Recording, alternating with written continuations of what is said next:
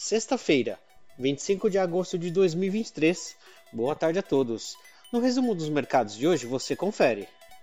O Ibovespa encerrou o pregão em queda de 1,02% aos 115.837 pontos, acompanhando a cautela dos mercados internacionais. No cenário doméstico, o IPCA 15 avançou 0,28% em agosto, após deflação de 0,07% em julho, no teto da expectativa do mercado. No ano, o índice acumula inflação de 3,38%. No período de 12 meses, acumula alta de 4,24%, também no teto das previsões. O item com maior impacto foi a habitação, puxado pela alta da energia elétrica. Na ponta positiva, as ações da Raizen subiram 1,61% após sinais de que o açúcar pode ter seu preço elevado no mercado internacional.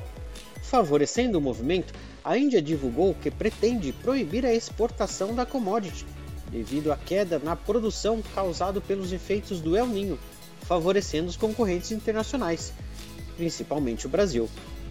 Na ponta negativa, as ações da Sequoia apresentaram forte recuo, 7,89%, após a S&P alterar a perspectiva de sua nota de crédito para negativa devido à estrutura de capital e à baixa liquidez dos ativos em caso de default. Às 17 horas, o dólar à vista estava cotado a R$ 4,87, leve baixa de 0,1%.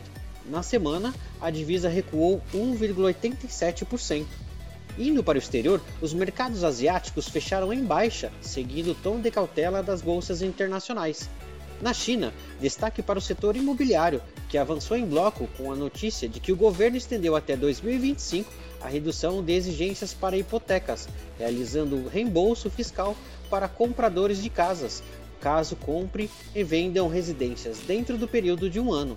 No Japão, o índice Nikkei recuou 2,05%. Na China, o índice Xangai Composto caiu 0,59%.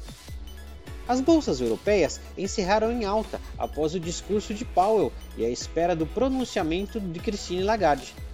Repercutiu também o resultado do PIB do segundo trimestre na Alemanha, que fechou estável após dois trimestres de desaceleração, em linha com a expectativa do mercado. O índice Eurostock 600 fechou próximo da estabilidade, em leve alta de 0,01%. Nos Estados Unidos, os índices americanos operaram com volatilidade nesta sexta-feira, mas fecharam em terreno positivo. No período da manhã, o mercado operava em baixa à espera do discurso de Powell. À tarde, os índices se recuperaram, entrando no campo positivo. A Universidade de Michigan divulgou a expectativa de inflação para um ano em 3,5%, alta de 10 pontos base na comparação com o mês anterior e para 5 anos a expectativa permanece em 3%. O Nasdaq avançou 0,94%, o SP 500 evoluiu 0,67% e o Dow Jones subiu 0,73%. Somos do time de estratégia de investimentos do BB e diariamente estaremos aqui para passar o resumo dos mercados. Uma ótima noite a todos.